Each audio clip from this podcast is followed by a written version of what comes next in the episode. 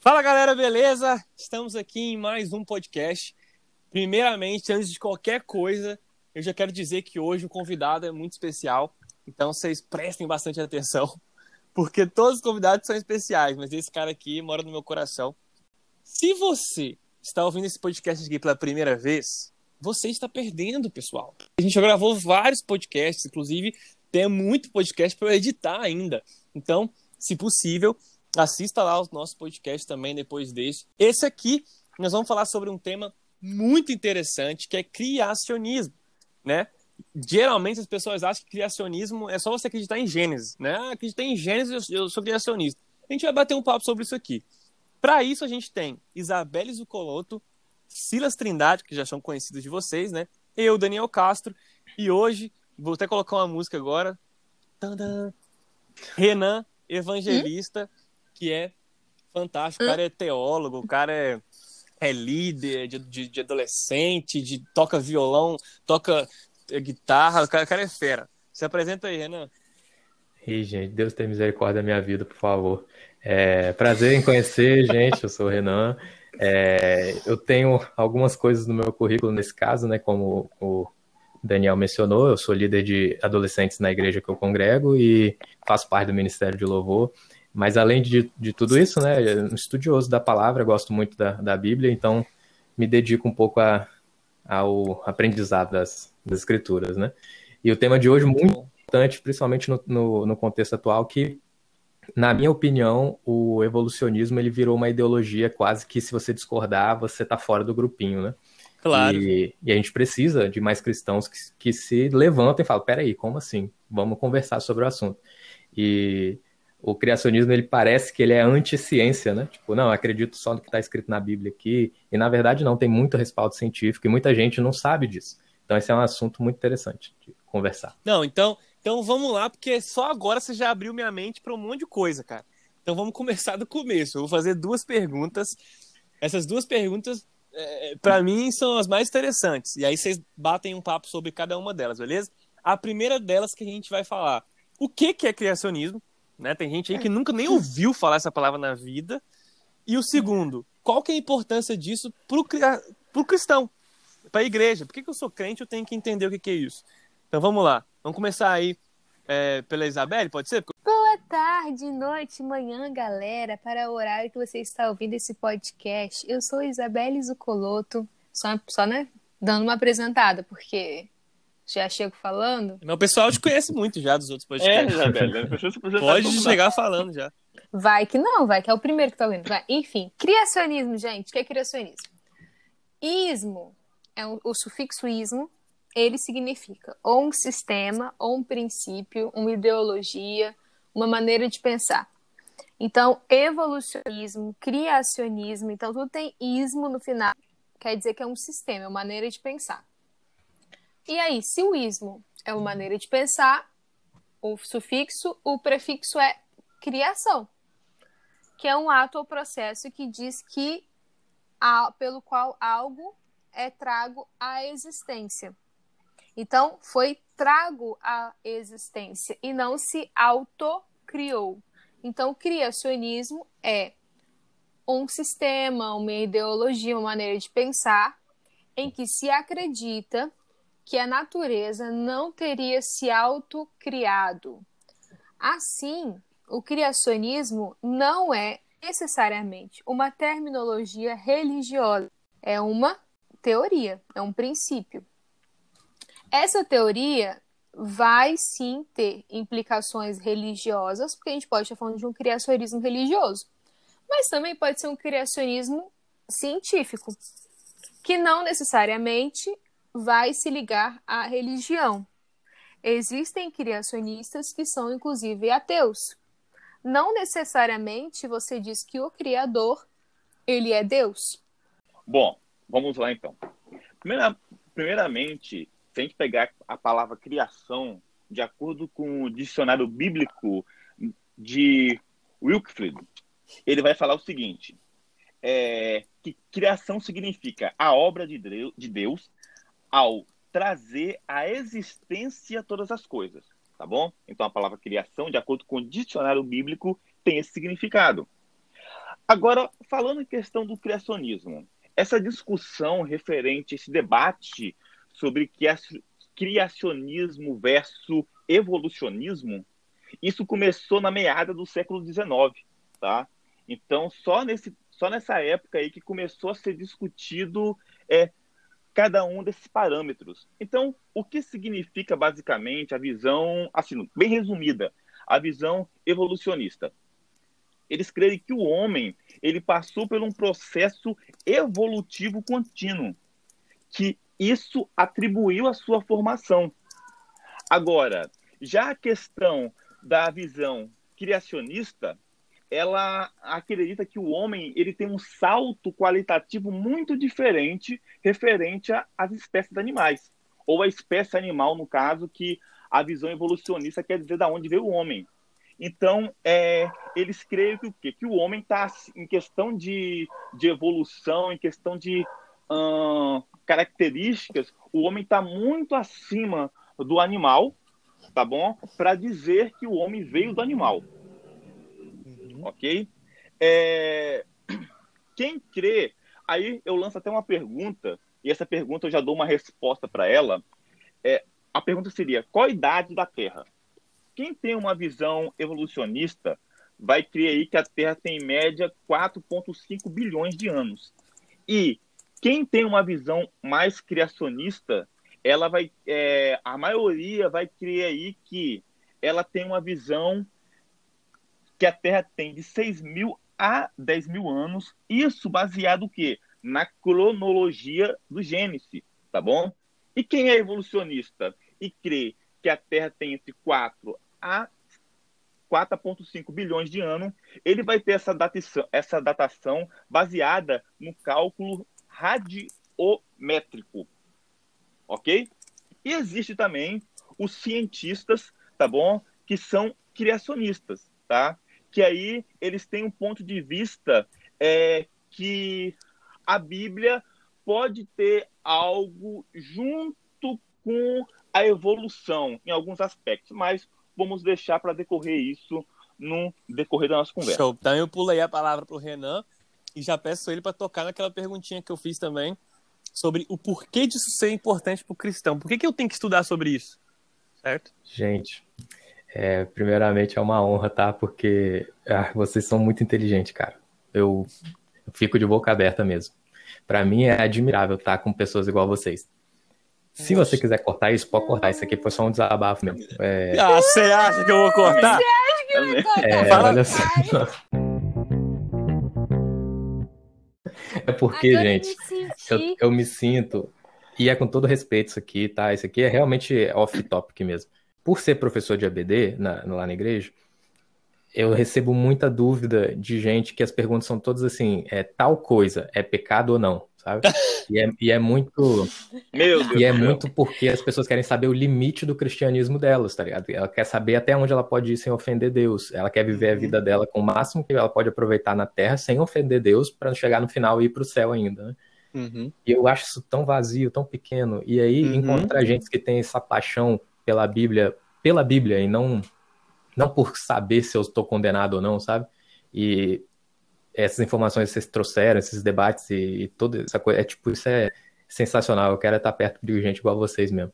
Mas olha Beleza, só, e vamos ó, lá. então vamos fazer o seguinte, a gente já Amém, amém. vai marcar um podcast para falar sobre esse tema, de por que, que as pessoas se preocupam tanto, qual o limite do cristianismo delas, ao invés de preocupar com a Bíblia, hein? Renan tá Nossa, convidado. muito forte. Oxe, muito Show. obrigado. Ô, Daniel, Oi.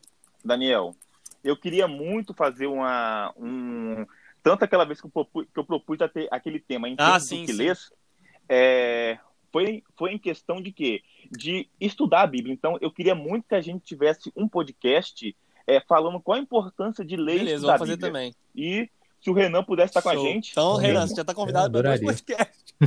Você já pode arrumar sua agenda aí, velho. É, as, as definições de criacionismo que vocês levantaram aí são excelentes e, e eu acho, eu concordo com todos vocês. Na verdade, o criacionismo é uma forma de explicar como que o, o mundo chegou ao estágio que ele é hoje, né? E o criacionismo ele, é, ele diz que é, foi uma ação de algum ser superior, né? Um, um designer inteligente que fez o, o, universo e o cosmos como a gente hum. conhece.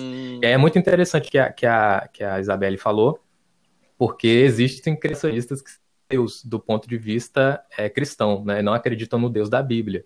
Isso é muito interessante, porque eu conheço gente assim que, que acredita, e é sem piada, acredita que aliens é feito de aliens na Terra ou coisas uhum. parecidas, sabe? É, então, essa gente acredita que o mundo foi criado a partir do nada por um criador, mas esse criador inteligente não é o Deus da Bíblia. E isso é muito interessante, porque esse cara uhum.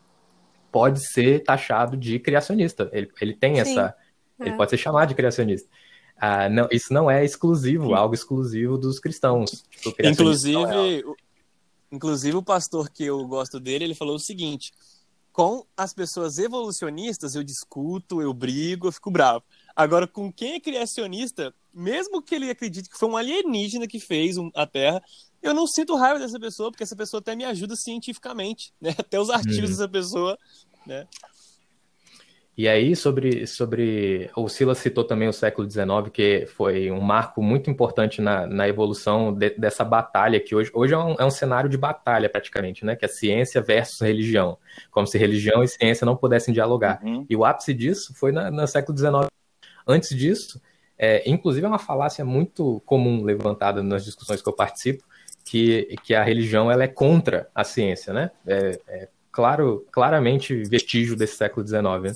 Mas a religião, pelo contrário, ela foi a maior apoiadora da ciência na história por muitos anos, né? Desde a Idade Média, ou século 3, 4, 5, daí para frente, uh, você sempre vê as maiores universidades sendo é, apoiadas pelo, pela religião, ou, ou grandes faculdades uhum. foram fundadas por grandes religiosos, e isso nunca afetou o andamento da ciência, pelo contrário, porque a, a, própria Bíblia diz, Romanos capítulo 1, versículo 20, se não me engano, que fala que a natureza professa a, a, a natureza do seu Criador. Né? Então, a natureza é, prova a existência de Deus. E quando, então, quando a gente para para sentar, para analisar cientificamente o que está acontecendo ao nosso redor, no mundo que a gente vive, a conclusão é que existe um Criador.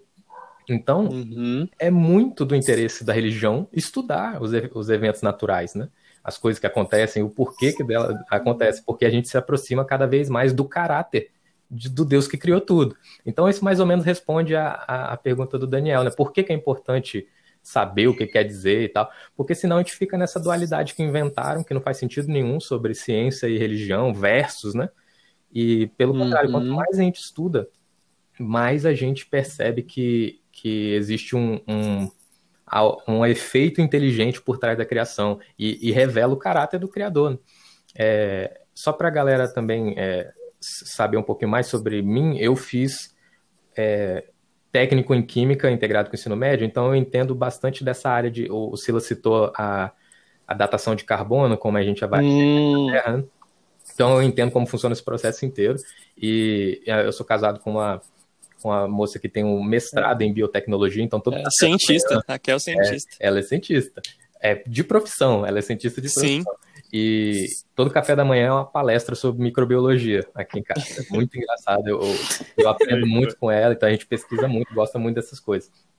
E é, você falou sobre a idade da Terra, e assim. É, vamos bater um papo é, sobre, esse, sobre esse tema então agora. Só para gente esclarecer é, sobre, sobre isso, inclusive, porque existem cristãos criacionistas que acreditam que a Terra pode ter sim 4,5 bilhões de anos. Isso não uhum. fere a, a narrativa bíblica em, em alguns em, em, nos pontos centrais. É, o meu pai, por exemplo. Queria é, deixar essa, essa parte não muito ambígua, né? Porque eu acho que a gente pode ser criacionista. É, bom, oficialmente existem quatro vertentes criacionistas, né? Que eu conheço e, e que elas são as majoritárias. Provavelmente deve ter alguma outra ou alguma que mistura. Vou passar aqui para vocês. A primeira é o criacionismo terra jovem, que é esse que acredita que a Terra tem de 6 a 10 mil anos só, porque segue a narrativa cronológica da Bíblia. Isso, de Gênesis. De Gênesis. E, pessoalmente, gosto muito dessa. Sou muito simpático a, a essa teoria. É, tem o criacionismo terra antiga, que acredita que as datações elas são simbólicas nesse sentido, né? E aí a Terra é, tem 4,5 bilhões de anos. E tem o criacionismo evolutivo, que é o que acredita na, na, na teoria da evolução, como resposta para o mundo visível. E vale lembrar aqui que é, teoria do, da evolução é diferente de evolucionismo. A gente pode entrar um pouquinho depois nisso mais para frente. E, o, e, a teoria do design inteligente. Então, são essas quatro vertentes criacionistas que existem hoje, que o cristão, verdadeiro cristão piedoso, ele pode escolher qualquer uma dessas quatro sem ferir a narrativa bíblica profundamente, né, nas suas bases. Né? E todas elas acreditam na, na narração não alegórica de Gênesis, ou seja, Gênesis não é uma alegoria. Isso aí seria ferir o texto bíblico, né? De tipo, falar que Adão não representa um homem só, representa uma raça de homens, tá ligado? E Eva é uma mulher, sabe, essa coisa mais alegórica. Na verdade, o dia uhum. não é uhum. dia, o dia é uma grande uhum. etapa. Essas coisas é que, quando você alegoriza demais o texto bíblico, ele perde o significado. Sim, e, sim. e aí isso poderia, sim, gerar é, teorias para a criação do mundo que vão na, na direção de heresias, né? Então, nenhum desses leitores criacionistas das quatro vertentes que eu falei ferem o texto bíblico dizendo que é alegoria. Eles leem de maneira literal o que está escrito ali. Né? Então, uhum. eu acredito que a gente pode ser criacionista nessas quatro Perfeito. vertentes. É, sobre datação de carbono, eu vou entrar num um ponto mais científico, né? E aí é muito interessante, porque tudo que a gente conhece hoje sobre evolução, eu tô falando demais, não tô? Eu deixar você... Não, pode falar, fica à vontade. Não, pode falando, pode falando. Pode tudo que falando. a gente conhece sobre evolução é, na verdade, uma forma de entender o mundo. Quando a gente fala de evolução, é, a gente se baseia, a gente olha para o mundo à nossa volta e tenta explicar ela com teorias científicas, né? Isso nem sempre foi assim, isso a gente analisava essas coisas de maneira simbólica, né? Dava símbolos e significados para coisas que a gente enxergava e tal, de maneira mística, né? Não, é um. Como é que explica os pontinhos coloridos no céu, os pontinhos brilhantes no céu de noite? Ah, é porque tem um vidro e aí essas são as coisas coladas no vidro, sabe? A gente, a gente explicava as coisas da forma poética que a gente sabia. A ciência veio para explicar o que, que são essas coisas de maneira que, que qualquer um pode replicar, qualquer um pode verificar os dados, é, replicar os experimentos. E, e, aí surgiu o método científico, né? Que é levantar a hipótese, testar a hipótese e chegar numa conclusão, né? O... E aí, muito dessas coisas são forçação de barra completa, porque a gente tem que acreditar em um monte de outras bobeiras para acreditar que aquilo é de verdade. E a gente não tem nem ideia, eu não estou querendo ofender ninguém, obviamente, mas é, é, a gente não tem nem ideia o quão frágil são esses conhecimentos que a gente imagina que eles são verdades. E isso é muito comum para quem está ouvindo aí, que, que passou pelo ensino fundamental, chegou no ensino médio, chegou na faculdade. Você aprende uma coisa de um jeito no ensino fundamental, no ensino médio o professor chega, então, aquilo que vocês aprenderam não é bem assim, eu vou explicar mais a fundo. E aí vem com um monte de modelos novos, aí você chega numa faculdade para se especializar em alguma das áreas que você aprendeu no ensino médio, aí o cara lá fala outra coisa. Então, na verdade, não era bem assim, sabe? E a gente vai aprendendo uns modelos que, na verdade, eles não se sustentam. Eles são, eles têm falhas em si e ninguém nunca parou para questionar, por exemplo, a datação de carbono. E eu posso falar com um pouquinho de propriedade porque eu conheço o método e a gente é, existe o isótopo do carbono, que é o carbono 14, e a gente conhece a meia-vida do carbono 14. Então, quando a gente pega meia-vida é o decaimento radioativo da, da, do isótopo. Enfim, detalhes. Uhum. Mas é, a gente consegue, medindo, pega uma rocha, a gente mede a intensidade de carbono 14 nela, e aí vai fazendo uma regressão logarítmica para trás, até saber quanto que ela estava com a emitindo a radiação exata, tá ligado? É, foi um, a grosso modo aqui, mas a gente consegue fazer esse tipo de cálculo, né? Então tem 3 bilhões de anos essa rocha. Mas a gente foi fazendo, a gente fez isso uma vez, e imaginou que estava certo. Tipo, a gente faz para 30 anos dá certo, a gente faz para 50 dá certo. Ah, então para 3 bilhões de anos também dá certo. Esse é o salto astronômico da ciência nesse caso. E esse cálculo já se demonstrou falho, porque a gente a gente pegou rochas sedimentares que a gente sabia que tinha quantidade de anos. É, eu posso linkar isso para vocês depois, Daniel, se tiver algum lugar para deixar links. Uhum. É, tem um estudo muito famoso de rochas sedimentares que a gente sabia a quantidade de anos, e eu não sei exatamente quanto que é agora, mas vamos supor assim, que a gente sabia que aquela rocha tinha 300 anos. A gente foi medir a, o carbono 14 dela e deu 3 milhões de anos. Ou seja, uhum. o cálculo deu errado nesse caso. Se esse deu errado, por que, que os outros estão certos, sabe? Uhum. Tem, tem relatos de animais que a gente tinha certeza que estavam extintos, e que a gente encontrou recentemente, 30 anos atrás aí, a gente encontrou o animal que a gente tinha certeza que viveu há milhões de anos atrás e tinha sido extinto. Ou seja, toda a, a, a certeza que a gente tem que a ciência toda poderosa nos dá, na verdade, isso é uma, é uma, Uhum. é uma farsa, sabe? Tipo, a Uhum. ciência ela existe, ela responde muitas questões, ela é, é útil para um monte de coisa, não é isso que eu tô falando. Mas é porque a gente não pode colocar toda a nossa fé em cima de um, de um, de um tripé desse que é extremamente frágil, né? que hoje é de um jeito, amanhã é Não, de isso outro. é- Não, você tocando nesse ponto aí, eu queria até uma coisa aqui que eu, que eu notei e comecei a pensar também, porque é, para quem pensa né, que a Terra tem quatro, esses 4,5 bilhões de anos, ou enfim, esse, esse tanto de tempo, né? É, a gente tem que pensar o seguinte: a gente que crê na Bíblia e conhece ali a, a criação no Gênesis, a gente tem que entender que Deus criou a, o homem adulto, né? Então, se partir da linha de raciocínio também, que o homem foi criado adulto, por que as outras coisas na Terra também não podem ter sido criado adulto? Para você fazer uma datação referente ao homem. Você está Uhum. entendendo o ponto que eu estou Uhum. querendo chegar? Porque, por exemplo, se. Tá, ok, biblicamente Deus criou o homem no sexto dia. Aí, se no sétimo dia um cientista então encontrasse o homem, ele ia falar o quê? Ah, não, peraí, esse homem aí tem 20 e poucos anos. Ok, a aparência física dele tem 20 e poucos anos pela estrutura dele, mas ele foi o quê? É, ele só tem um dia de criação. E um- uma coisa também que aí você pode até me confirmar mais, é, você que é da área de química aí, é a gente quando a questão do envelhecimento, a gente tem que colocar dois pontos também biblicamente. Um, que é o pecado, né? Quando houve a queda do homem, a gente pode ver que na Bíblia ali vai é, não é algo simples que acontece naquilo ali. Mais uma coisa que pode ligar até para o lado científico também é quando houve o dilúvio, né? Porque quando houve o dilúvio na Terra e tudo ali foi coberto por água, barro, um monte de coisa, é, as coisas podem ter dado a aparência de muito mais velha, né? É, é igual você pegar uma casa nova, de repente, houve uma enchente em cima dela. O que vai acontecer com essa casa? Excelente, excelente levantamento, Silas, inclusive, porque é, e aí é uma crítica que eu faço ao cristianismo de hoje, porque o cristianismo de hoje ele é muito científico. Ou seja, a gente olha ao nosso redor, vê como o mundo funciona e tenta encaixar o mundo com as teorias científicas dentro da Bíblia. E a gente deveria fazer o contrário, gente. É a Bíblia que é a autoridade. Então, a gente olha para a Bíblia e tenta bom. encaixar a ciência, é, o que, o que a gente vê dentro da Bíblia, não, não o contrário, sabe? Exatamente. É, Não, muito porque, bom. olha só, é exatamente o que o Silas falou. O homem foi criado de uma forma. E aí, é, essa é a pergunta que eu faço para alguns colegas meus que são, por exemplo, criacionistas evolutivos, que acreditam que a, a Terra tem bilhões de anos e que, e que foi o homem que tinha um ancestral comum com todos os outros animais. Essa- é, você tem como forçar o texto para chegar nessa conclusão. Eu, particularmente, não gosto muito dela. Mas eu pergunto para eles: olha só, mas antes de você acreditar nisso aí, você crê que Deus tem poder de criar tudo num estalo de dedos?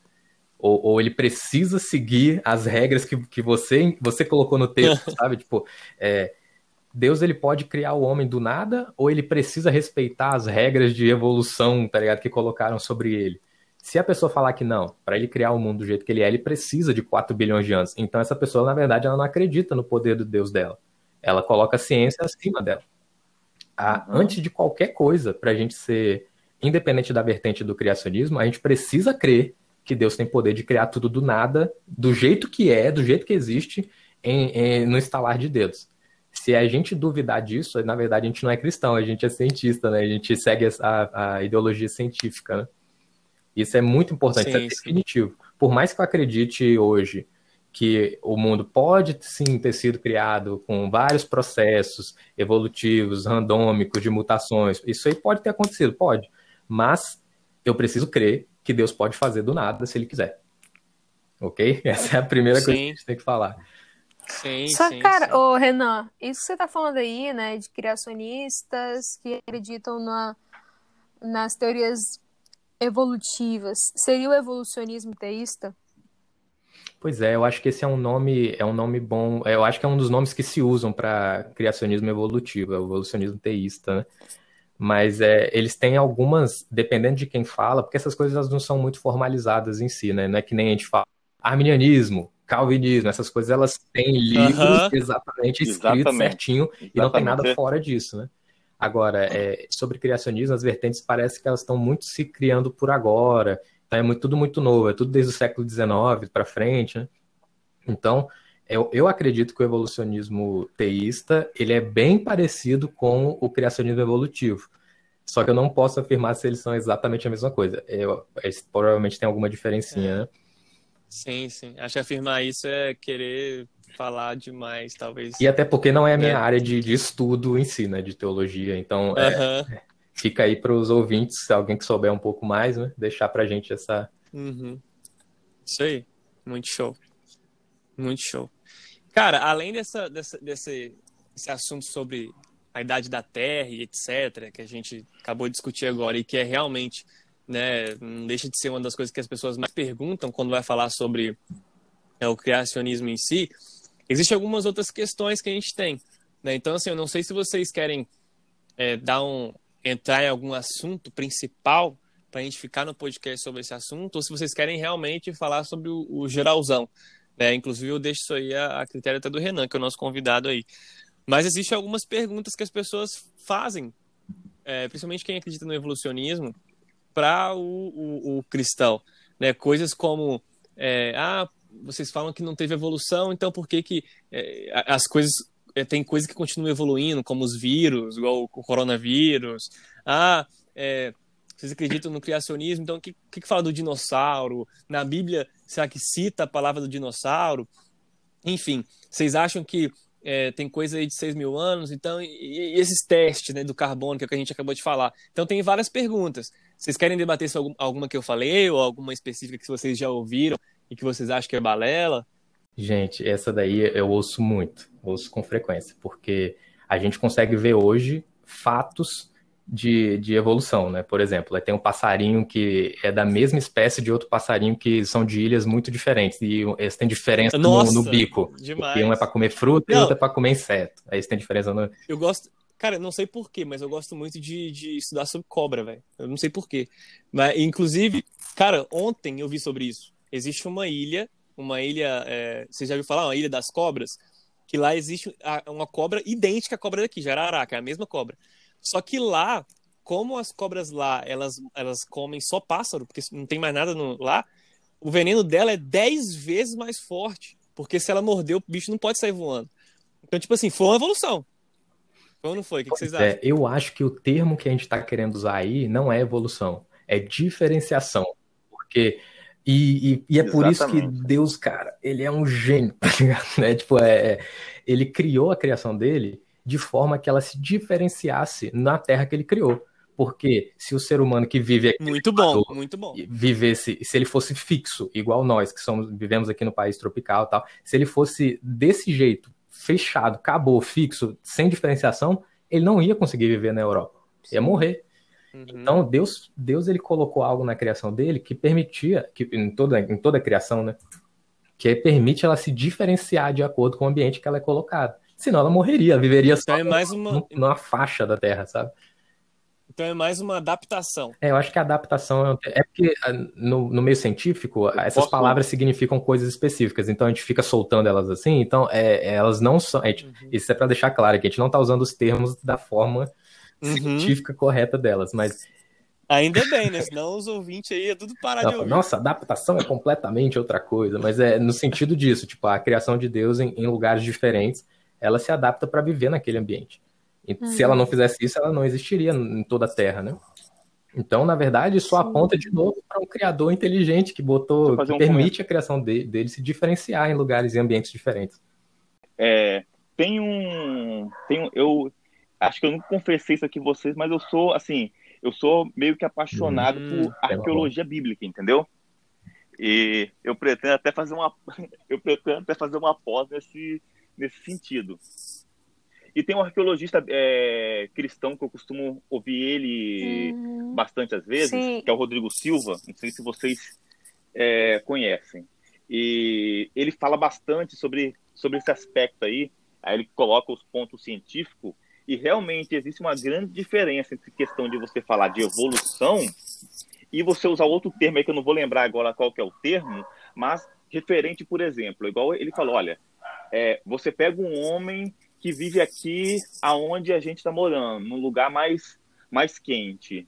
a pele dele, o tipo dele é o quê? É adaptado a esse local. Agora você pega uma pessoa que vive num, num clima mais frio, é, aquela pessoa ali, a espécies de pessoas que, não é espécie, que seria o termo certo, mas os tipos de pessoa que começou a nascer naquele local ali eram o quê? Eram pessoas que eram mais adaptadas a viver naquele local. Aí por isso tem a questão da pele clara, da pele escura, é, tudo referente a isso.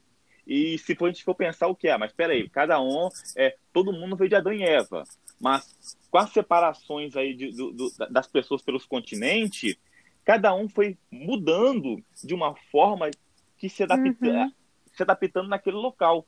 E ele explicou uma coisa que cientificamente, se você pegar e olhar os animais, cada animal é o quê?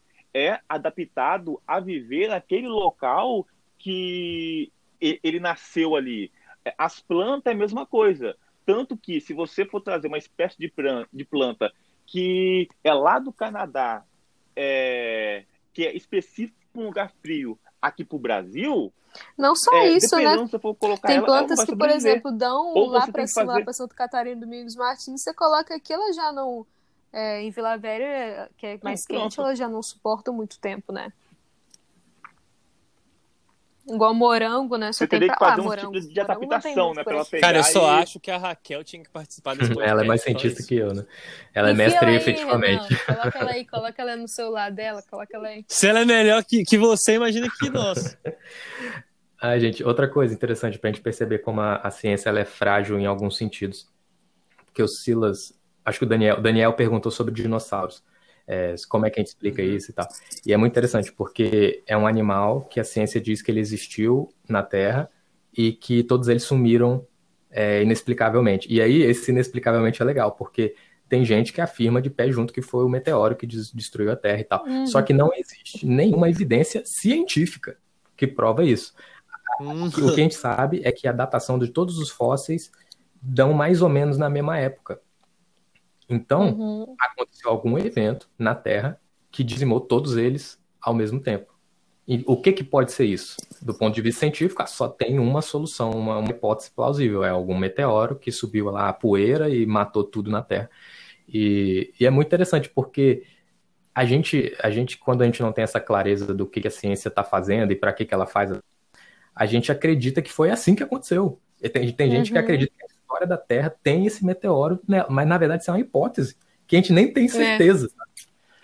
É. A gente imagina que teve um evento que matou todos eles. E aí eles desconsideram completamente, por exemplo, o dilúvio de, de Noé. Eles completa, obliteraram isso, isso é fantasia. Mas Não, um sendo meteoro, que existem... É, é, com certeza, sabe? Sendo que existem mais comprovações do dilúvio, tanto por é, análise científica quanto por mitos, né, que aparecem em quase que todas as culturas, é, do que o, o, meteoro, que é só uma hipótese que precisa de ser comprovado para virar. Acho que é assim, né? Tem uma hipótese, tem que comprovar para virar uma teoria. É, eu não conheço o processo exatamente, mas precisa de mais coisa para virar uma teoria, né? Eu vi um estudo uma vez de um pastor americano eu, é, eu não sei se isso existe em português, tá? Mas eu ouvi, no caso, esse estudo em inglês. E assim, muito top, sabe? Que ele pegando. E, e esse pastor é cientista. Então, o que ele fez? Ele pegou e explicou cientificamente como funcionou a destruição do, dos dinossauros no dilúvio. Porque ele até explica na realidade que, segundo a visão dele, né, mas é uma, é uma visão assim muito bem explicada, tá? Segundo a visão dele, os dinossauros entraram na arca, sim, porque ele vai falar que os dinossauros entraram na arca é, filhote. Porque ele até falou assim, que, se você pegar as dimensões de uma girafa e pegar as dimensões da as dimensão da arca, uhum. é, a girafa adulta não caberia dentro da arca. E outra, ele falou também que não existe tanta espécie assim uhum. diferente de dinossauro como as pessoas relatam. Por quê? Ah, fulano aqui encontrou o dinossauro, então ele coloca que é o nome de uma espécie. Só que fulano lá encontrou a mesma espécie de dinossauro, só que ele vai dar um nome também para aquele dinossauro. Então, assim, às vezes o mesmo dinossauro, ele pode ter dois ou três nomes de espécies diferentes, mas na realidade eles estão falando ali do mesmo animal.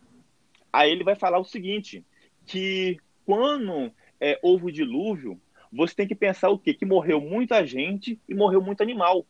Então, ele vai dizer que isso contaminou o solo e contaminou a atmosfera. O ar não ficou mais puro. E se você pode notar que depois que houve o dilúvio, os anos, da, os anos das pessoas, o ano de vida das, das pessoas começou a diminuir. Então, ele alega isso devido à poluição do ar. Porque ele falou que fez um teste pegando um ar mais puro e fez uma plantação e as frutas que deram nesse, nessa câmera de ar fechada que tinha um ar mais puro foi muito maiores do que a, as frutas normais. Então, o que ele quis dizer que isso alterou também o tamanho dos animais, sabe? Então, assim, é uma, é uma teoria muito interessante e ele usa o embasamento bíblico, só que ele tenta mostrar isso que cientificamente que através da Bíblia isso é então a ideia tem, assim, seria é que os dinossauros meio que sim. ainda existem mas são animais menores que antes eram maiores por causa da qualidade do ar e da vida que existia antes É. Ele alega que isso pode ter é, alterado, sim, em parte dos dinossauros. E outra coisa, é, se você pegar biblicamente, Uhum. até cientificamente, tem espécie de animal que não existe mais. E ele começa a mostrar também, até pela quantidade de fósseis que foi encontrado dos dinossauros, o que acontece. É, teve, tinha, muito pouco, tinha muito pouco dinossauro. O dinossauro não se reproduzia igual os outros animais, assim, se reproduz em grande quantidade. E outra coisa também, que ele explica que do modo que foi encontrado esse dinossauro, a única explicação lógica realmente que pode se dizer Mas pela sabe que é muito engraçado? Eu pensando agora, foi que realmente foi um dilúvio que Eu fez lembrei isso. dos gigantes, né? Porque os gigantes eram pessoas, acho, né? Aparentemente normais, só que eram grandes. E aí, não sei se Noé, ele era. A família de Noé era uma espécie de gigante, mas eu sei que existiam gigantes na época de Davi, porque, enfim, tem um Golias e tal e coisa.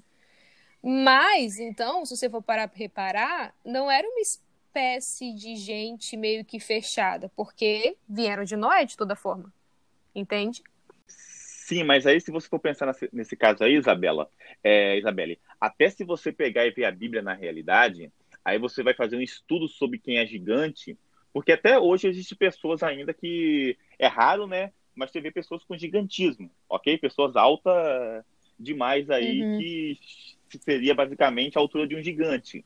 Só que se você for perceber, é, quem é alto Sim. demais tem alguns problemas, tá? E tanto que alguns teólogos vão dizer bem assim que é, quando Golias fala que via Davi como animal, assim, assim, assim, é, eles vão falar o quê? Que Golias não tinha uma boa visão. Porque normalmente quem era gigante tinha alguns outros problemas, entendeu? Então, elas não eram ah, pessoas que tinham a mente, vamos dizer assim, igual a nossa, entendeu? Não tinha visão igual a nossa. Então, é, o gigantismo fazia, que a, é, fazia com que a pessoa tivesse algum defeito, é, algum outro defeito, Sobre- tanto mental como físico. Sabe, só pra- pra quebrar o clima aqui antes do Renan falar, só pra, só pra fazer uma piadinha. Quando eu era, é, há muito tempo atrás, me pediram pra eu dar uma aula na, na EBD, cara, eu era novinho. Aí eu já fui todo com medo e tal. Aí, com medo do- das crianças começar a me, me jogar na parede, né? Rapaz, e como joga na parede esses- essas crianças? Aí eu tô falando lá sobre isso, que Deus criou a terra e pá, não sei o quê, mas tem gente que acha que não, que não foi Deus que criou, que veio do macaco, não sei o quê. Rapaz, você acredita que um menininho, velho, menino deve ter uns 5, 6 anos. Eu acredito que foi Deus. Aí eu falei, nossa, parabéns, meus parabéns, por que, que você acha que foi Deus? Você acredita que o menino olhou pra mim e me deixou de boca aberta? Ele falou assim, porque existe o mesmo tanto de homem e de mulher. Aí eu parei pra pensar, Falei, pô, pior que faz algum, sentido, cara. Uai, não é possível que, que, que, que tenha alguma coisa diferente, porque realmente, cara, se tiver uma diferença é muito pouca, né? Isso não é de Deus? Será que não tem um lugar que a espécie masculina se teria uma evolução maior? Cara, não tem como, isso é de Deus. Eu sei um lugar onde tem uma espécie feminina maior. É, na DC, né? Na Mulher Maravilha. Oh, meu Deus. Olha que a mina vai falar lá, Meu Deus. Temícera. Pena que esse filme é muito.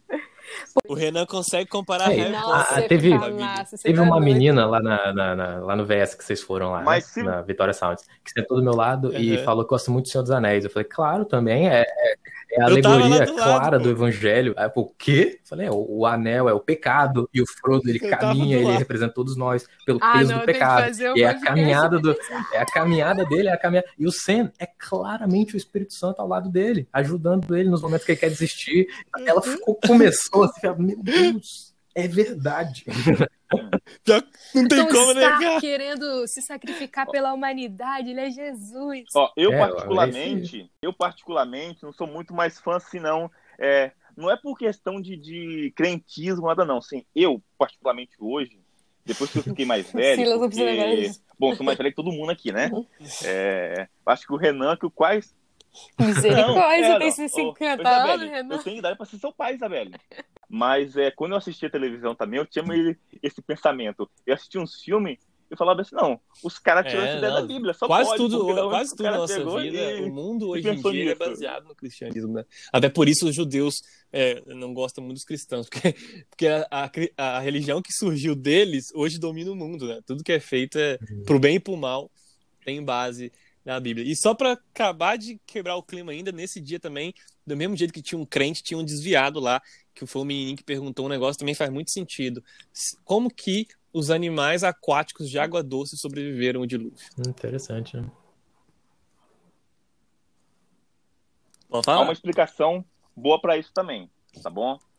Que, bom, é, eu não vou lembrar muito a, a parte científica disso. Eu acho que de repente o Renan vai poder saber falar melhor sobre isso. Eu vou tentar só dar uma introdução sobre isso, mas é, alguns especialistas falam que a quantidade de sal na água antigamente era muito menor. E se você também for estudar a questão das espécies de peixe, tem muito peixe que nasce na água doce e depois ele vai para a água salgada. Igual, por exemplo, o salmão mesmo. Tem tanto Uhum. salmão de água doce como salmão de água salgada. E tem peixes que saem, também acho que é conseguem isso. sair do mar e entrar na água. Também acho que foi uma adaptação. E entrar na água Também. doce. Tá bom? Então, só para assim, Não, gente, olha só, resposta, inclusive, mas acho que o Renan, É muito interessante a- todas as tentativas desses cientistas cristãos de tentar explicar, fazer uma nova hipótese científica para a mesa, para o debate. Só que, é, na verdade, o meu ponto não é trazer uma. É o contrário, gente, porque olha só, a gente tra- tentar trazer uma, uma nova hipótese científica para a mesa, para a discussão, é usar a ciência Uhum. de novo, com as armas dela, do jeito dela, para tentar encaixar na Bíblia, responder, tipo, Sim. eu não preciso de uma resposta, e, e Pra não tem responder, problema né? nenhum, tá? Eu acho admirável os cientistas que fazem isso e tal, mas é, é, é de- eu, eu não preciso de nenhuma evidência científica para acreditar na Bíblia, nesse sentido. Então, ah, se, Uhum. se e os peixes, isso, sei lá, irmão, Deus está no controle das coisas. Eu não preciso de uma explicação científica para crer no Deus da Bíblia, sabe? E para Uhum. mim, e pra mim, esse é o problema hoje, porque as pessoas elas vêm Glória a pro, Deus. cris- pro cristianismo e elas querem ser convencidas cientificamente que, fa- que faz sentido lógico seguir a religião. É o que Ela- mais é, acontece. eu, tenho, eu tenho essa experiência e eu queria até dar um, um, um pano de fundo, assim, porque eu estudei na, na Universidade Federal daqui do, do meu estado e eu fiquei lá por muitos anos, mais anos do que, do que deveria, mas é, eu participava de muitos Virou comunista? contrário, converti, converti um desviado lá. Mas é, foi no sentido de que eu adorava esse tipo de debate exposicional, e aí as pessoas marcavam essas coisas oficialmente, sabe? Tinha coisa no teatro da, da universidade, então todo mundo ia, e eu participei de alguns, e, e eu participava de conversas, e eu era o cristão da galera, né? E, e muita gente, Uhum. graças a Deus, pela misericórdia do Senhor, me, me considerou, tipo, a- você já deve ter ouvido isso, porque é muito comum é, quando o cristão ele é mais sensato né, nesse ponto, as pessoas costumam falar, nossa, você nem parece cristão, e não é nem da forma pejorativa, né? Porque ele não quer dizer que eu, eu não dou testemunho de Aham. cristão, mas que ele teve uma experiência tão ruim com o cristianismo que e eu nem pareço essa galera nesse sentido, né? Ou tipo assim, nossa, Uhum. você é cristão, mas você não grita comigo, não quer me condenar, ou coisas assim, né, nesse sentido. Então, eu o- Você não aponta pra mim e é, fala. nesse "Você vai pro sentido. Então, inferno." pela misericórdia de Deus, cresceu muito o respeito dessas pessoas em relação à minha opinião. Então, eu era convidado para participar de algumas rodas de debate sobre ah, pena de morte, o que, que você acha? Eu quero ver a opinião do, do, do crente ali. Vem cá, senta aqui. E graças a Deus, tipo, eu tive muita experiência nessas áreas. E quando a gente fala de cristianismo e ciência, a, a primeira ideia das pessoas é, tá, me convence então cientificamente que você está seguindo um negócio que faz sentido. E, e essa é uma, é uma, é uma arapuca. Você que é cristão que cai, que for questionado dessa forma, Aham. é tipo assim, a pessoa quer que você prove usando as armas dela Exatamente. que o que você tá fazendo, é- é- entendeu? Não tem como isso, não tem como. Não vai Mas ter como se- você provar a existência de Deus é, via ciência ou os acontecimentos da Bíblia via ciência, porque as armas são delas e elas já estão já estão é, embiasadas, como é que é a palavra? São tendenciosas, as, as armas já são tendenciosas. Se A bem gente- que o. o... Oh, desculpa, Renan, por falar. Não, é que a gente existem provas científicas para muita coisa. Eu acredito que, inclusive, existe uma- algumas provas da, da intervenção de Deus na Terra, é, de, nas, nas linhas filosóficas, nas linhas históricas, mas é muito difícil usar a ferramenta do inimigo para ganhar do inimigo, sabe? Uhum. Se bem que o tal do criacionismo científico, ele bem que existe. Eu estava até dando uma pesquisada, vendo isso, né, e tal. Um, um das pessoas que defende isso é o Adalton Lourenço. E ele mostrando, de porque, porque o criacionismo científico, ele trabalha só com a pesquisa científica. Ele não vem para falar assim, ah, não, vou te provar que é Deus que criou. Não, ele procura saber se esses processos naturais e as leis da natureza, por si só, elas conseguiriam ter trazido a existência ao universo, com toda a complexidade que a gente tem hoje. Então, há estudos científicos dentro do criacionismo científico que comprovam, olha, não, não tem como, cara, não tem como, com toda a complexidade que tem hoje e tudo mais, a- a- as próprias leis da natureza e os processos naturais, eles terem formado isso tudo aqui. O problema é que não tem como você provar é o criacionismo bíblico ou o criacionismo religioso, que não necessariamente é bíblico. Porque assim, o criacionismo religioso é aquele que procura explicar por que um deus ou uma deusa ou deuses ou uma força teria trazido a existência ao universo.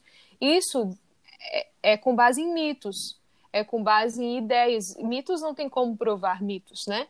Enfim, aí você vai ter dentro do hinduísmo, você vai ter um mito, você vai ter a questão dos avatares ou não os avatares, que, enfim, que são, são deuses de uma outra religião. E aí você vai ter as várias religiões dentro do criacionismo religioso. O criacionismo bíblico é outra coisa que não tem como provar. É por quê? Porque o criacionismo bíblico é você acreditar na literalidade da Bíblia. Você pega a Bíblia e fala, olha, eu acredito em Gênesis 1 e 2. E ele não tenta nem provar a existência de Deus e não tenta nem provar porque Deus criou ou deixou de criar. O criacionismo religioso, ele tenta e dizer, ó, por que que fulano quis trazer ao universo? Ah, porque aconteceu uma guerra no céu de não sei o que. lá. Aí tem toda aquela história, sabe? Agora, o criacionismo bíblico, ele vira e fala, não, Deus olhou para o mundo e falou, cara, quero criar o mundo.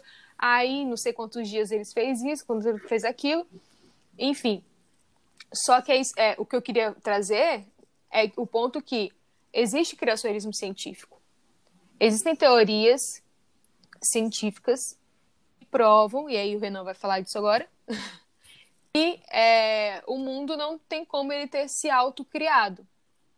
Inclusive, há quem acredite que é, você crer no evolucionismo e principalmente no Big Bang é muito. Você tem que ter muito mais fé do que para crer no criacionismo. Exatamente. Você tem que ter- ser muito mais religioso Exatamente. ciência do que ser criacionismo. Tá? E isso é muito interessante é, acerca desse negócio de fé e tal, tal, tal, porque inclusive eu estava lendo né, um artigo aqui, aí o artigo de uma professora de história, aí tá aqui, bacharelada em ciências em história pela PUC, especialista em não sei o que, lá, lá, lá. Aí, não sei o que, da Universidade da Espanha. Eu fui ver a explicação dela, aí ela me bota assim, criacionismo e evolucionismo de lado. Aí, criacionismo, teor, religioso, evolucionismo, científico. Cara, tipo assim, nem um pouco tendenciosa a, a criança. Ah, O criacionismo é uma crença que a vida e a terra do universo são criação de um ser sobrenatural chamado Deus. Não, cara, você pode ser criacionista e não acreditar que foi Deus que criou. Entendeu? Você pode ser criacionista e ser muito mais cientista do que sendo uma pessoa evolucionista. Então, é, Sim. e só Antes uma de- outra coisa, né? A ideia do design inteligente, que a gente tinha inclusive falado, que pode até acreditar que ah, foi um ET que criou e tal, porque o design inteligente é o quê? Ele procura uma inteligência por trás do mundo que foi criado. Observando o mundo que foi criado, você olha para toda a complexidade que tem e dentro dele, das leis da natureza e tudo mais, você capta você, que exista essa inteligência por trás de tudo isso. Talvez o Renan vai até falar melhor, então, do, do design inteligente agora. É, gente, eu queria muito agradecer essa honra que vocês estão me dando aí, que talvez eu vou falar melhor do que vocês. É, mas... Romanos 1 comprova o, o design inteligente. Eu só queria deixar isso, dar um palpite em relação a isso, sobre a crença no design inteligente, que é partir das evidências do mundo natural para buscar o causador dessas evidências. E aí, Romanos 1 fala, né? Porquanto o que de Deus se pode conhecer, nele se manifesta, porque Deus lhe manifestou. Porque as suas coisas invisíveis, desde a criação do mundo, tanto seu eterno poder como a sua divindade, se entendem e claramente se veem pelas coisas que são criadas, para que é, eles fiquem inexcusáveis. Então, o que, que é, Paulo está dizendo aqui em Romanos? Que quando as pessoas observam o universo, elas, da observação do universo, elas dizem: cara, só pode ter sido um ser muito inteligente que criou isso daqui. Não é possível ter se criado a si própria assim, por meio de, de evoluções naturais. E aí, em Romanos, Paulo vai lá e dá a resposta. Quem criou, então? Foi Deus. Antes do, antes do, antes do Renan falar, eu só queria levantar um ponto muito importante aqui, principalmente para a gente que é cristão, tá? E uma coisa aqui que o Huxley Norman Champ vai falar aqui no livro dele, O Antigo Testamento Interpretado, ele vai falar até que questão do Gênesis é uma coisa que a gente tem que se atentar muito, é o seguinte, é, para quem que Gênesis foi escrito? E por quê? Isso é até uma regra muito importante quando a gente está lendo a Bíblia, entender é, o porquê aquilo foi escrito, para quem aquilo foi escrito, é, e que contexto aquilo foi escrito, enfim. Se a gente pegar o livro do Gênesis, Moisés está escrevendo isso para quem? Está escrevendo para um povo que saiu do, do Egito, que saiu de uma servidão, tá? E esse povo cria o quê? É, tinha muito ali, eles estavam dentro de um contexto idólatra muito grande que era o Egito. Que eles criam que Deus é um sol. Então, quando, se você for pegar o livro de Gênesis e ver nessa visão, ah, porque o Gênesis não está escrito uma visão científica? Porque, para quem leu aquilo, não era interessante estar no escrito uma visão científica, mas era interessante estar no escrito mostrando que existia um Deus que não era o Sol, não era a Lua, uhum. e foi ele que criou as coisas. Então, Exatamente. Queria deixar esse ponto As pessoas às vezes ficam buscando respostas que o texto não está nem interessado em responder, né? É exatamente isso. É. Isso explica um pouco do que o Chafi fala, né? Que ah, porque a Terra não é redonda, porque a Bíblia falou que a Terra era um quadrado. Calma, calma. Você tem que pensar por que que estava escrito aquilo lá, para quem que ia ser. É, a né? Bíblia não é um texto científico, né? Beleza. Então, Exatamente. Não é um texto científico. Como uma lente para enxergar o texto bíblico, mas a Bíblia não é um texto não é. científico, é. não está querendo provar nada. É. Não, tem, tem muito cristão que acredita que a Bíblia não é, tem partes que ela não é nem literal né? Então imagina explicar a Bíblia. Não, a Bíblia tem que ser exatamente científico para que todos entendam. Aí que ninguém é. entender nada. Eu queria só, eu queria só chegar num, numa conclusão lá, aqui, porque o de tudo que a gente conversou aqui, é, independente das teorias, tem gente que acredita que que Lúcifer foi derrubado do céu e matou o dinossauro, tem gente que acredita que ah, o dilúvio matou o dinossauro. Tipo, tem muitas teorias e muitas delas têm respaldo científico. O meu uhum. ponto não é é, buscar uma ferramenta científica para justificar a Bíblia ou explicar a coisa. É o contrário, eu quero deixar claro que a ciência, na verdade, é, uma, é, é, é algo muito novo, é algo que está engatinhando ainda. E a gente não, não hum. deveria buscar a explicação do texto bíblico na ciência. Né? Tipo, a gente tem que ver que a ciência é algo muito frágil para justificar todas as respostas. Ela não consegue justificar, ela não consegue explicar uma fração muito pequena da realidade visível. Nossa. E, e, com muita dificuldade. E pode ser uhum. que amanhã seja outra coisa, sabe? A, a gente tem fórmulas e coisas para coisas que acontecem, para gravidade, para aproximação, magnetismo, mas essas coisas elas podem eventualmente mudar. Vocês veem como coisas que a gente acredita como uhum. certas, elas podem, elas estão apoiadas em, em, em pedestais muito frágeis. E a gente acha que a ciência é importante. Não, você tem que, para você, para valer, tem que me provar cientificamente. Ai, meu Deus, eu chego a dar uma risada interna, sabe? Ciência é algo muito pequeno. E aí, de tudo que a gente ouviu, se vocês não conseguirem absorver nada, porque o assunto ele é meio denso, a gente só passou por cima, né? É, uma coisa a gente tem que, tem que ter saído daqui com certeza. Não é possível Exatamente. ser cristão e ser evolucionista ao mesmo tempo. E evolucionista não é acreditar na teoria da, da evolução. Eu falei isso lá no começo e é interessante agora que eu vou dar uma explanada um pouquinho melhor, de maneira uhum. sucinta. A, a, a teoria da evolução é uma teoria utilizada para descrever o fenômeno que a gente enxerga. A gente vê diferenciação nos animais, e então a gente uhum. usa essa teoria para explicar o que aconteceu. Ela é uma teoria, existem outras teorias para explicar isso. Essa só é a mais famosa e, e a que os cientistas mais gostam, né? Porque ela chega mais perto de explicar uma coisa. E eu posso acreditar, como cristão, que Deus usou esse mecanismo da evolução aleatória, seleção natural, mutações, para criar o mundo que existe hoje. É, não existe problema. O problema é adotar uhum. o evolucionismo como cosmovisão, porque o evolucionismo é uma forma de enxergar o mundo, não é uhum. é a teoria. A teoria é um mecanismo. O evolucionismo é, uhum. ele, é, ele começa imaginando que o universo ele, é, ele não tem propósito, é tudo acaso, e as coisas foram aleatoriamente se juntando e, e se mutando para chegar no que, que é hoje. A gente que é cristão, a gente prevê é, intenção no sabe? Deus ele tem propósito nas coisas. Se um cristão acredita em causalidade em, em acaso acabou esse cara ele não é cristão. Então você não pode ser evolucionista e cristão ao mesmo tempo. É, é uma existe uma colisão de, de pensamentos aí. Não não tem como. Elas não são entendeu? Elas não, não tem nenhuma interseção entre elas uhum. o nosso nós cristãos acreditamos num Deus que está por trás de tudo e que tem propósito no universo que ele criou. Tudo que existe tem um propósito, existe um motivo. E esse é o contrário né? do evolucionismo, que crê no, numa explosão, aleatoriamente foi se juntando em, em planetas, em esferas e isso, e gravidade foi se juntando. Inclusive, essa explicação é tão ruim é, que é, eu tenho uma frase de um cientista que eu esqueci o nome, mas ele fala algo muito parecido assim, que para você acreditar no Big Bang e na teoria da evolução, é, você precisa acreditar em um monte de outras bobagens para que isso aí faça sentido. É, porque a gente uhum. tem hoje regras de microbiologia, de microquímica, nesse mais é, de átomos, né?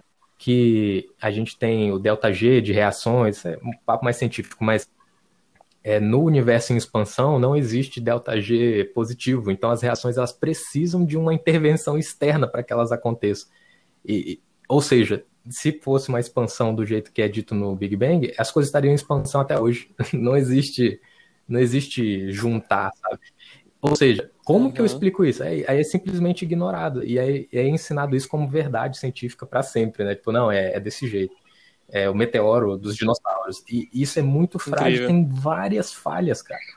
E ser cristão, uhum. acreditar no criacionismo, não é, não é ignorar completamente a ciência olhar com mais calma para a ciência. Olha, mas peraí, mas tá tudo errado, faltando aqui. É, sobre design inteligente, que é também. Isabelle, meu Deus, desculpa. aqui. Eu carrei. Daniel, errei. É, sobre design inteligente. Deixa eu falar de novo. É. Sobre design é? inteligente, que a Isabelle também mencionou, eu, eu tenho um exemplo que eu gosto muito dele, é uma, é uma ilustração. Que vamos supor que toda toda a civilização, tudo que a gente conhece aqui na Terra é, foi extinto, morreu, sobrou só areia. E aí chega uma civilização alienígena no planeta Terra e encontra um pendrive enterrado, que é um resquício de algo que sobrou da nossa civilização, né? Mas ele pega esse pendrive sem saber nada, tipo, passou bilhões e bilhões de anos, pegou esse pendrive, botou no computador dele e, e tinha um monte de foto, um monte de foto de gente, tinha esse podcast aqui, esse áudio que a gente estava usando é, linguagem de comunicação, códigos de linguagem, sabe? E aí ele pega aquilo e vira e fala: é o acaso, porque a, a junção da, da sílica no chão formou essa, essa sequência e aí gerou esse monte de fotos, sabe? É completamente aleatório e o acaso. Essa é a conclusão, essa é a maior forçação de barra do mundo para chegar nessa conclusão. A conclusão óbvia e lógica é que existiu alguma vida inteligente nesse planeta antes. É óbvio, sabe? E, e é a mesma uhum. coisa, por exemplo, quando a gente olha para o nosso DNA. É, é como se fosse um pendrive cheio de informação que decodifica tudo que a gente é e tudo que uhum. a gente uhum. vai ser. Eu não tenho como fugir do meu DNA e querer ser algo diferente, sabe? E a gente olha para isso, para esse código muito bem feito, que existe desde sempre. É o acaso. Foi várias mutações sequenciais. É impossível, sabe? E a, o design uhum. inteligente diz isso, né? que existem coisas dentro do, da, das nossas células que existem, que precisam existir do jeito que é. Não tem como existir uma forma irredutível antes disso, sabe?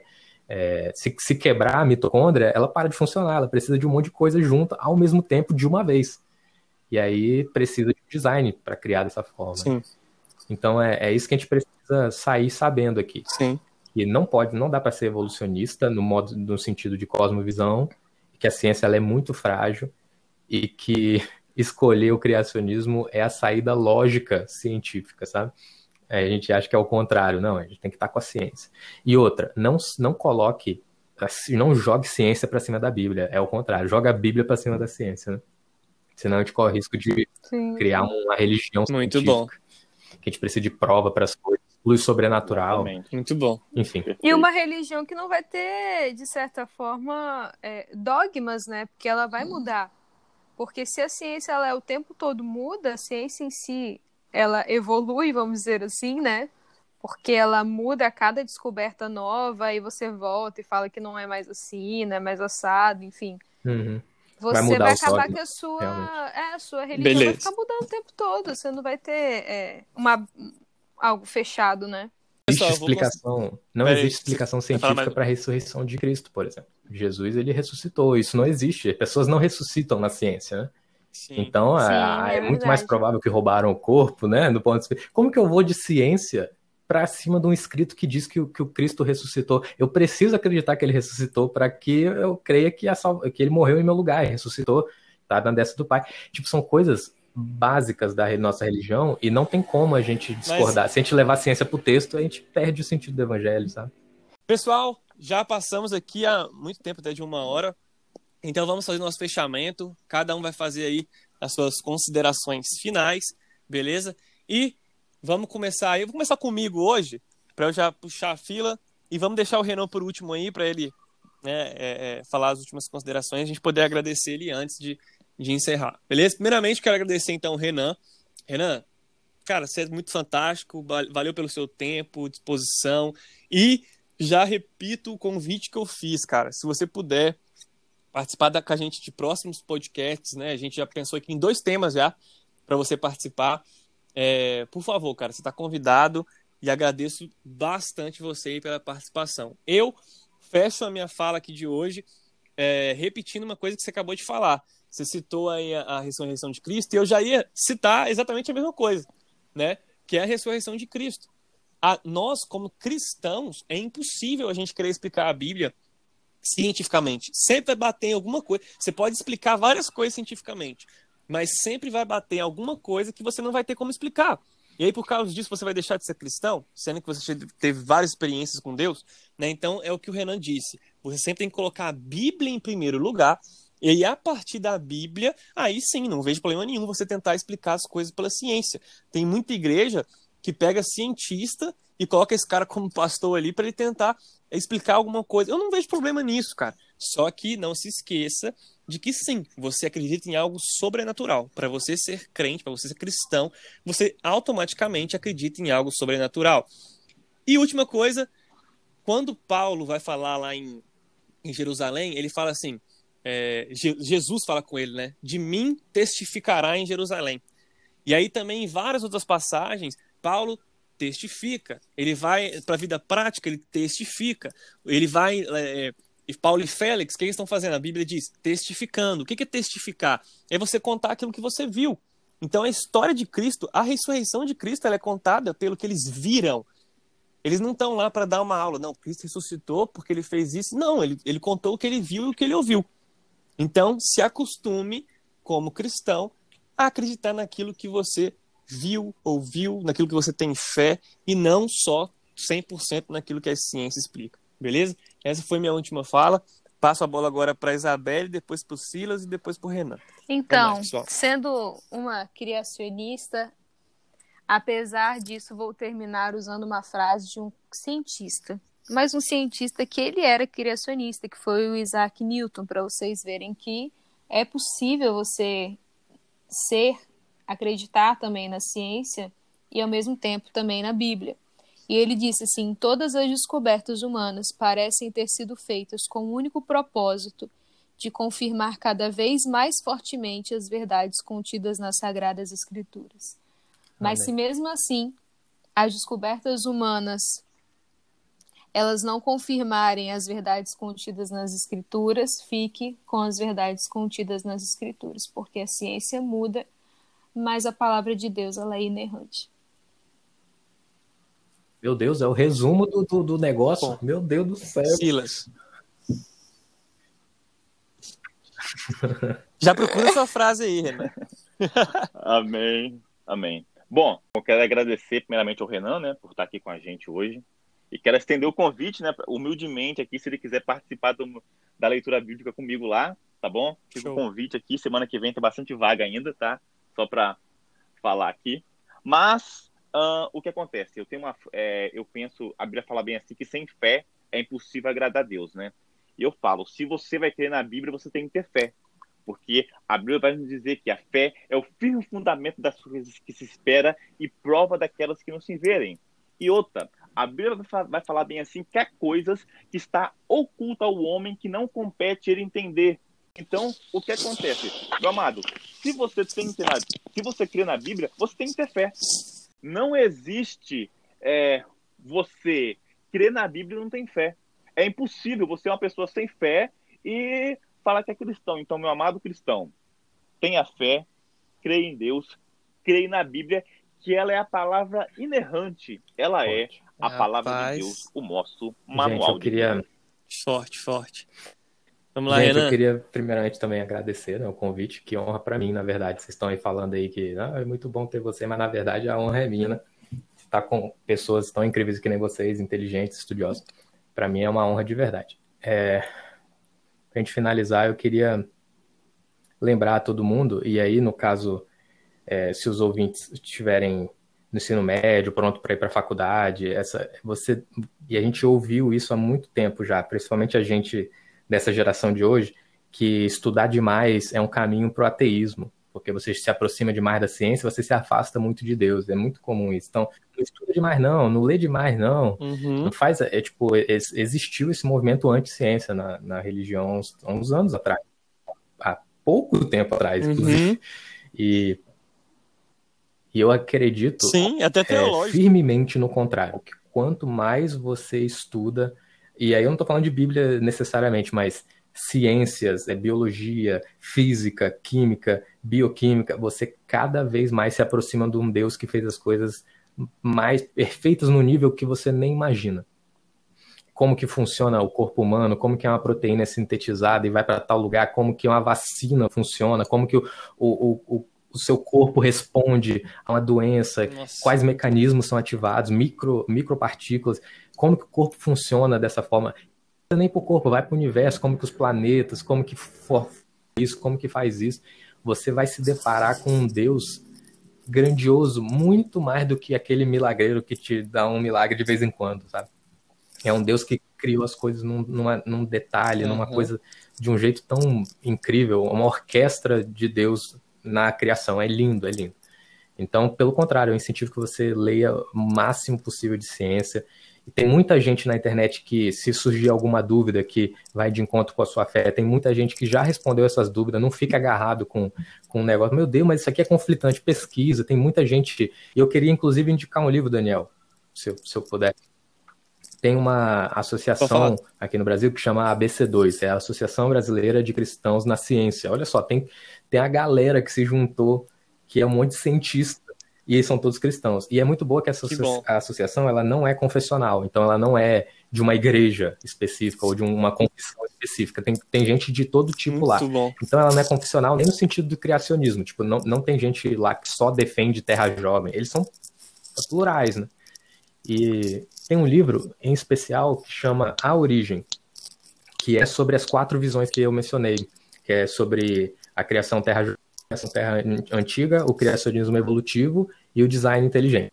E é muito interessante porque é, é um especialista que fala sobre cada um dos, da, das, das visões, e, e aí esses especialistas comentam o texto dos outros, além de tudo. Então, e aí tem uma, uma tréplica ainda do, do escritor. Então, o escritor defende o seu ponto, todos os outros escritores comentam o que foi escrito e o cara responde para todos eles. Isso para os quatro pontos, isso é riquíssimo, sabe? E aí, todos eles são criacionistas, é, você pode defender qualquer um dos pontos sendo cristão, e é um debate muito interessante. Eu nunca vi essa questão de livros que defendem pontos diferentes e gente comentando do, nos pontos das pessoas. Isso é muito interessante. É meio único para mim. Talvez tenha várias literaturas assim, mas para mim é o primeiro contato. O livro chama A Origem, publicado pela A22, gostaria de indicar aqui. Muito e bom. Eu não tenho frase bonita para terminar que nem a Isabelle, mas na, queria te incentivar a estudar mais, porque na faculdade eles vão te questionar, eles vão querer saber a sua, a sua resposta, e você não pode simplesmente dizer que, não, Deus quis assim, Deus, é, não sei, é, é melhor não mexer nesse assunto. Na verdade, não. Aham. Prove, é, mostre a grandeza do seu Deus através dos seus argumentos num, num, num debate desse, sabe? E não precisa ter medo, porque Deus vai te capacitar, ele tem interesse de se demonstrar para essas pessoas, né? Então, Deus está do seu lado. Muito bom, cara. Então, é, ficamos por aqui. Eu também queria deixar uma frase que é sinistra, que é da Bíblia.